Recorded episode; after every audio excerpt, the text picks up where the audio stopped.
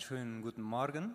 Ich möchte mich schon im Voraus bedanken, dass wir in der heutigen Predigt uns gemeinsam Gedanken machen können zu der Jahreslosung 2023. Du bist ein Gott, der mich sieht.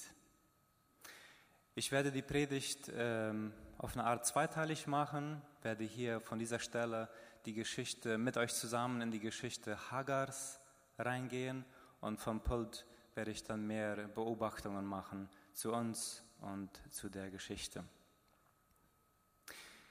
Hagar flieht. Ja, sie läuft. Sie läuft um ihr Leben. Sie rennt weg. Es muss gestaubt haben hinter ihr. Ohne viel Vorbereitungen und nicht einmal Wasser hat sie mitgenommen. Sie ist einfach geflohen, weg.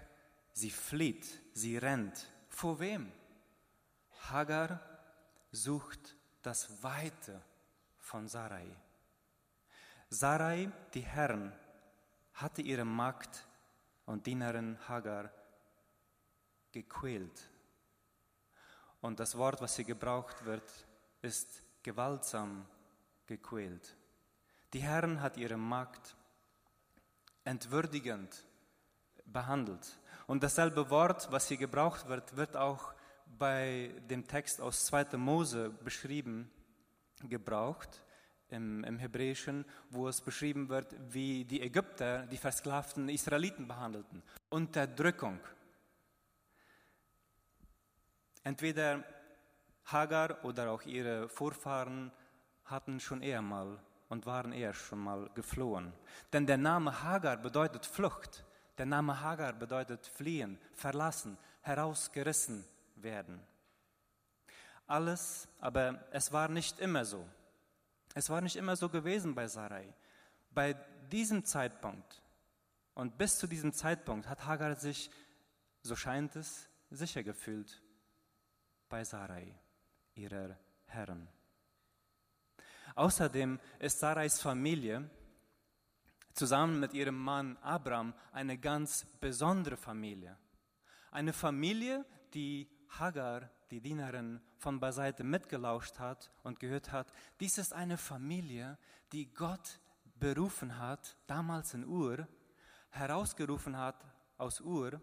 Und ein Gott, ein allmächtiger Gott hat Abraham ist Abraham begegnet.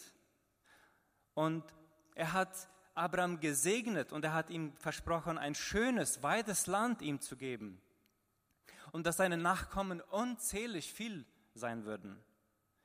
Bei dieser Familie durfte Hagar dienen. Und der zweite Teil vom Segen war, Gott stellte sich so sehr hinter Abraham und seine Familie, dass Gott verheißen hatte, wer dich segnet, dem werde ich auch segnen, sagt, hatte Gott zu Abraham gesagt. Oh ja, das hatte Hagar mitgehört, wie Abraham und Sarai darüber gesprochen haben, ganz bestimmt. Und der letzte Teil sagt, wer dich verflucht, den werde ich auch verfluchen. Wer auf dich herabsieht, den werde ich auch, auf den werde ich auch herabsehen, sagt Gott. Während sich Hagar weiter und weiter von Abraham und ähm, Sarais Zeltlager entfernt und sie läuft weg, sie läuft weg, sie hat Angst vor ihren Herren, die sie verachtend und schmerzvoll behandelt hat, kommt Hagar aber auch ihr eigenes Versagen in den Sinn, nämlich Hagar, die Magd Sarais, hatte auf ihre Herren verächtlich herabgeschaut. Ob zwar Gott Abraham und Sarai eine große Nachkommenschaft versprochen hat, haben sie jetzt noch im hohen Alter und immer noch kein Kind bekommen. Abraham ist schon mittlerweile 85 geworden. Sarais größtes Elend, Abrahams Frau größter Schmerz war, unfruchtbar zu sein, ihrem Mann kein Kind geben zu können. Angeregt von ihrer Panik oder auch vom fehlenden Vertrauen in Gott, hatte Sarai ihre Magd Hagar genommen und bittet ihren Mann und hatte ihren Mann Abraham gebeten, bitte schlaf mit meiner Magd, mit meiner Dienerin, damit ich durch sie dir ein Kind geben kann. Und in der damaligen hebräischen Kultur setzte die Dienerin sich dann bei der Geburt auf den Schoß der Herren und somit war dieses Kind dann traditionsgemäß das Kind der Herren, als ob sie selber es zur Welt gebracht hätte. So Hagar war schwanger geworden. Und dieses war Hagar zu Kopf gestiegen. Es scheint so, als ob sie es nicht lassen konnte. Endlich, wahrscheinlich zum ersten Mal in ihrem Leben, endlich hatte sie etwas mehr zu bieten als andere. Folglich lesen wir in 1. Mose 16, Vers 4, dass Hagar ihre Herren gering schätzte. In anderen Worten, herabschaute. Dasselbe Wort, was für verfluchen genutzt wurde, als Gott Abraham den Segen gegeben hat. Wer dich verflucht, den werde ich auch. So Hagar, die, die, die Dienerin, hat praktisch ihre Herren verflucht, herabgesehen auf sie. Und dieses Herabsehen ähm, kommt wieder hervor, wo Goliath sich vor David stellt und verächtlich David auslacht und den Gott von David. Hagar hatte ihre Herren verachtet.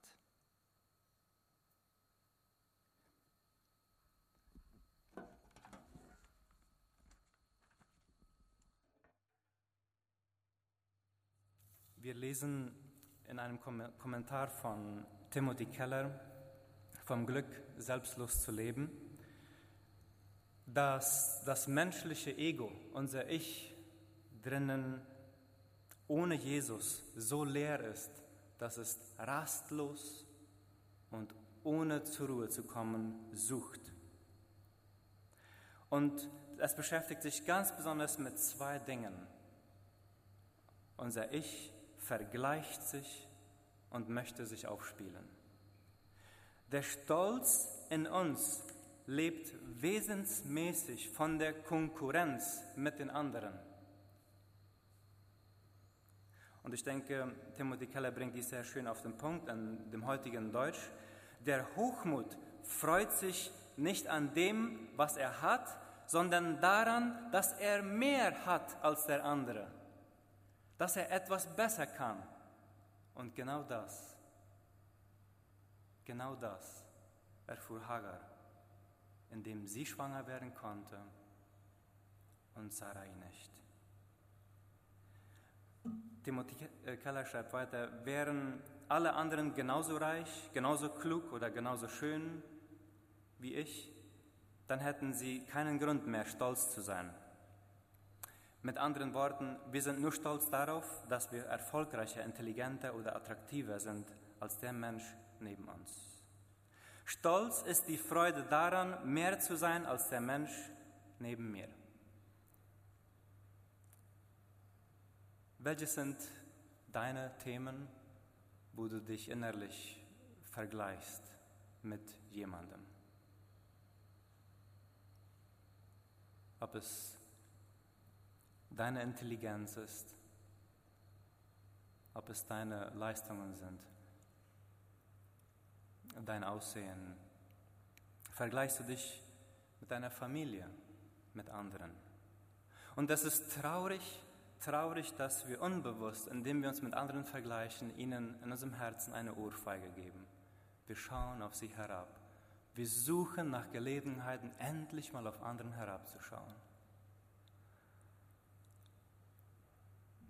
In einer Konversation mache ich den Mut, mal auf Folgendes zu achten.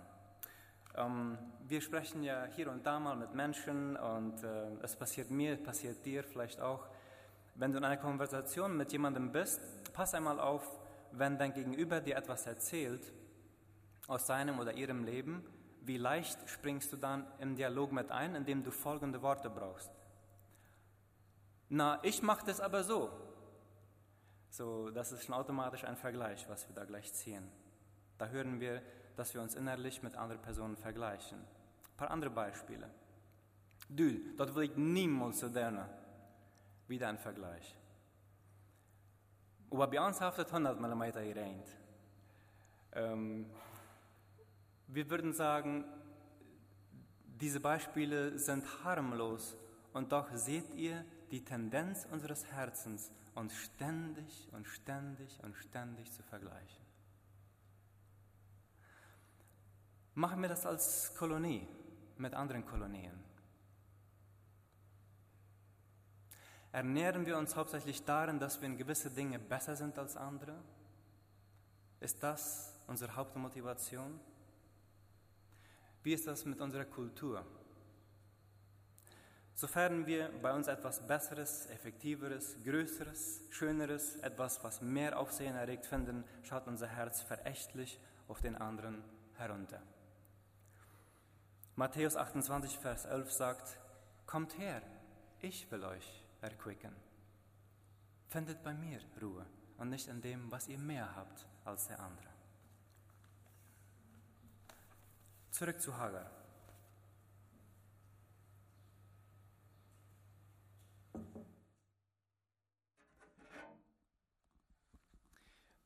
Jetzt, während Hagar das Weite von Abrams Zeltlager sucht und in die Wüste hineinläuft, muss ein Teil ihrer Lebensgeschichte, weil sie bangt um ihr Leben, sie ist grausam behandelt worden von ihren Herren, müssen Teile ihrer Lebensgeschichte vor ihren Augen vorher vorbeigezogen sein.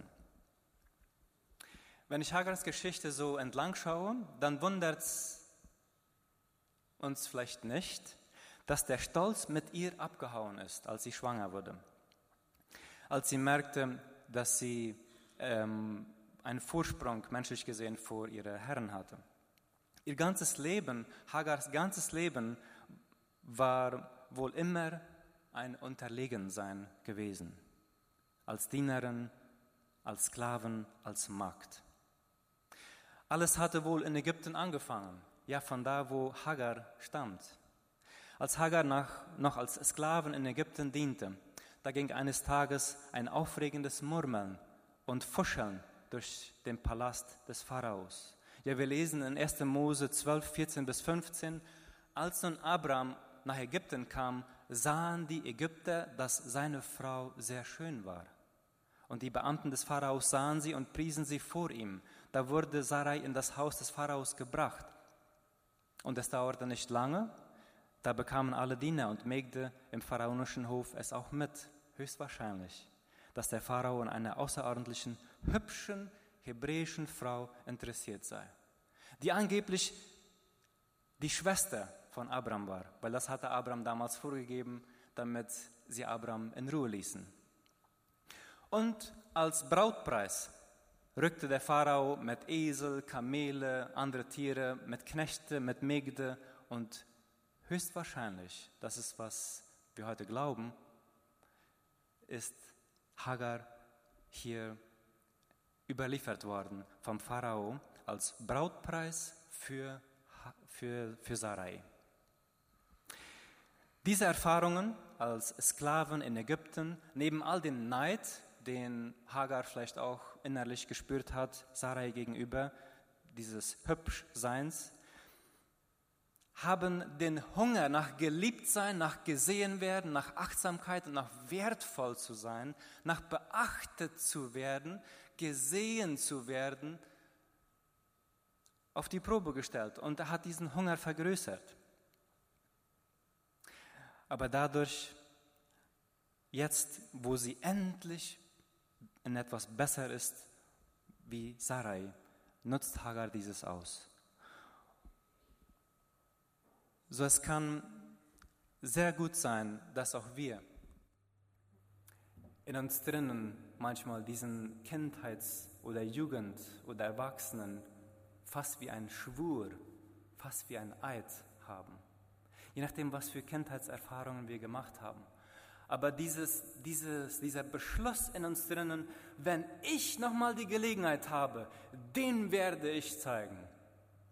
Wo wir fast uns selber einen Schwur gegeben haben, dass wenn wir nochmal die Gelegenheit haben, über den Nächsten zu sein, Kontrolle zu haben oder Einfluss zu haben, dann werden wir das und das machen. Die Geschichte Hagars zeigt, dieses kann sehr gefährlich sein. Nicht nur zerstört nicht nur Familien, Arbeitsbeziehungen, sondern auch unsere Beziehung zu Gott.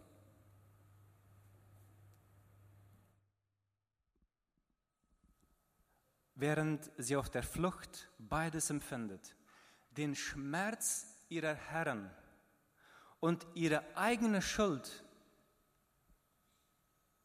der, der Herren Schmerz zugefügt zu haben, verwandelt Hagar in beides. Opfer aber auch Verursacher. Und sie ist in dieser ausweglosen Schmerz und sie läuft. Sie läuft einfach weg. Sie weiß nicht mal, wie sie sich diesem Schmerz stellen soll.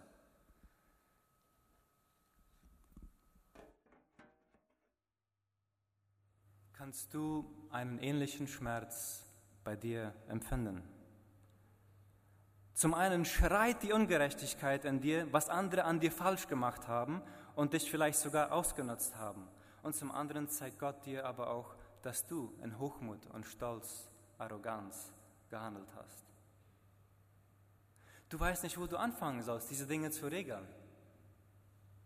Fängst du an, die Ungerechtigkeit anzusprechen, kriegst du noch mehr Gegenwind. Demütigst du dich aber zuerst und erkennst dein eigenes Versagen, dann hast du Angst, dass der andere sich selbstgerecht zurücklehnt und sagt, setzt, ich sehe die, dort das Problem bist. Wir brauchen einen Erlöser. Wir brauchen jemanden, der beides verkörpert, die Folgen der Schuld in sich selbst austrägt und der sich zur gleichen Zeit für eine neue Gerechtigkeit der Vergebung einsetzt. Und meine Gedanken gehen einfach und einfach und immer wieder zu Jesus. Jesus verkörpert beides. Er nimmt die Schuld auf sich aber er setzt auch eine neue Gerechtigkeit und er kämpft auch für eine neue Gerechtigkeit der Vergebung. Eine Gerechtigkeit, und diese fällt mir schwer auszusprechen, die sich darauf basiert, die andere Wange hinzuhalten. Die siebenmal, siebzigmal vergeben heißt.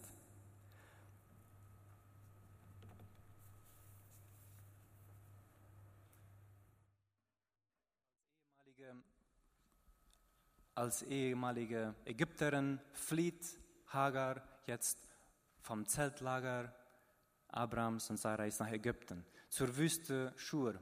Und auf dem Weg hält sie müde, verschmutzt, erschöpft, durstig an einer Quelle an. Und plötzlich, plötzlich wurde sie von einem Lebewesen begegnet. Es war keine Person, es war etwas Übernatürliches, etwas, etwas Heiliges kam von dieser Person zu ihr, höchstwahrscheinlich. Sie merkte ganz schnell ein paar Dinge. Dieser Person kann ich nicht entfliehen, von dieser kann ich nicht fliehen. Zweitens, ist dies der Gott, den Abraham auch begegnet hatte, mein Herr? Und drittens, Hagar fühlte sich, muss sich total unwürdig gefühlt haben während dieser heilige, saubere, vielwissende Engel auf Hagar mit ihren schmutzigen Kleidern schaute, fühlte Hagar sich so sicher und wahrgenommen, aber auch so gering und so schmutzig. Und jetzt hört sie die Stimme, die Stimme des Engels, eine klare, saubere, heilige Stimme, die nur ein Engel haben kann. Und er nannte Hagar bei ihrem Namen, Hagar, Magd Sarais. Woher kommst du und wohin gehst du? Und sie sagte, vor Sarai, meiner Herren, bin ich auf der Flucht. Da sprach der Engel des Herrn zu ihr, kehre zu deiner Herren zurück. Und mein Herz kann es sein, dass Gott sie wieder ausliefern möchte in die Hände einer grausamen Herren? Kann es sein, dass Gott sie hier auffordert, in den Schmerz wieder zurück reinzulaufen, wo sie so verwundet worden war und so unwürdig behandelt worden war? Aber das ist hier gar nicht die Frage. Darauf kommt sie gar nicht an. Der Engel sagt weiter, ich will deine Nachkommen so sehr mehren, dass man sie nicht zählen kann, Hagar. Und der Engel des Herrn sprach weiter zu ihr, siehe, du bist schwanger und wirst einen Sohn gebären. dem sollst du den Namen Ismael geben, denn der Herr hat auf dein Elend gehört. Und er, er wird ein Mensch wie ein Wildesel sein. Seine Hand gegen alle und die Hand aller gegen ihn und allen seinen Brüdern setzt er sich vors Gesicht. Dann nannte sie den Namen des Herrn, der zu ihr geredet hatte. Du bist ein Gott, der mich sieht. In diesem Moment, als Hagar von Gott mit ihrem Namen angesprochen wird, weiß sie, dass sie jemand für Gott ist. Und das scheint fast so, als ob sie nichts in Frage stellt, was der Engel sie bittet zu tun. Sie ist bereit, alles zu tun. Das Wichtigste für sie war, von Gott nicht abgeschoben zu sein. Ich weiß, dass du mich kennst und trotzdem liebst, haben wir eben gesungen. Und Jesaja 43,1 braucht ähnliche Worte. Fürchte dich nicht, denn ich habe dich bei deinem Namen gerufen. Du bist mein. Sie steht und kannst nicht fassen, dass Gott, ob zwar sie selber versagt hatte und ob zwar sie selber aber auch einen großen Schmerz von Ungerechtigkeit durchmachte, dass Gott sie nicht verflucht, dass sie überlebt hat, den Lebendigen zu sehen. Ich weiß nicht, ob Hagar vor Erleichterung auf den Rücken gefallen ist, aber in diesem Moment, wo der Engel Gottes Botschafter sie mit ihrem persönlichen Namen anspricht, fühlt Hagar sich gesehen. Und hier ist jemand, den sie noch nie gesehen hatte, aber der sie schon kannte, mit ihrem Namen ansprach. Und der Engel kannte und Gott kannte sogar den Namen ihrer Herren. Und sie sagte, endlich sehe ich den, der mich schon immer gesehen hat.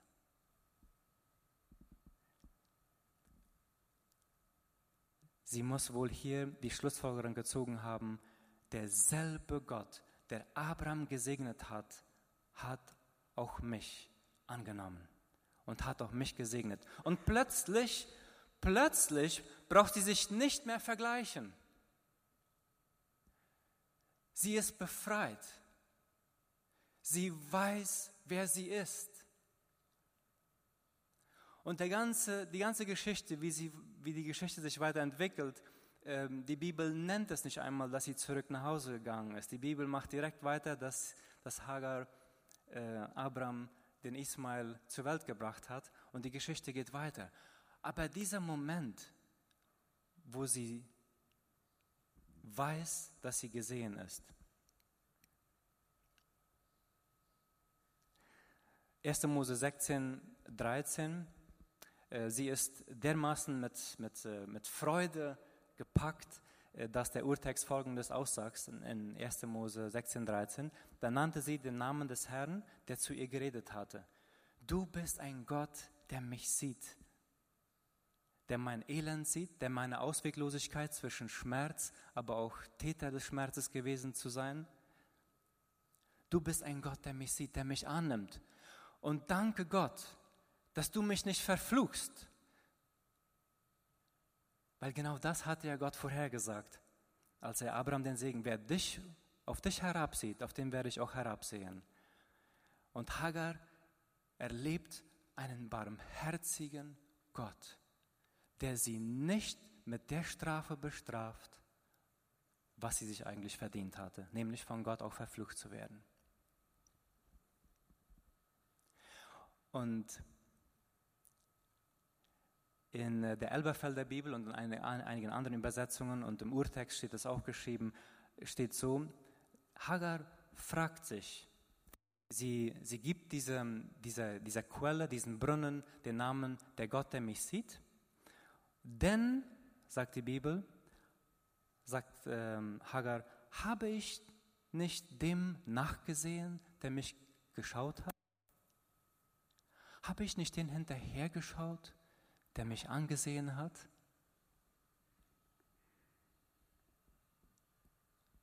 Es, es scheint so, als ob, als ob Hagar der Engel schon abgezogen ist und Hagar steht und schaut den Engel nach. Dies ist der Gott, der mich sieht. Ich bin jemand für ihn. Und es scheint so, dieses Nachschauen, den Rücken nachzuschauen, als ob sie total verliebt gewesen ist. Total verliebt ist in Gott. Dies gibt's nicht.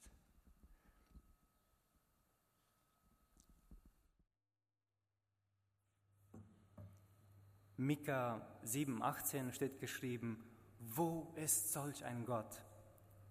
Wie du bist, der die Sünde vergibt und erlässt die Schuld denen, die geblieben sind, als Rest seines Erbteils, der an seinem Zorn nicht ewig festhält, denn er hat Gefallen an Gnade. Ich möchte mit folgenden Gedanken schließen und dann lade ich ein, ein Instrumental als besinnlichen Teil zu spielen. Gibt es Momente, wo du geflohen bist, der Realität ins Auge zu schauen, wo du dich so gering, so ausweglos gefunden und gesehen hast,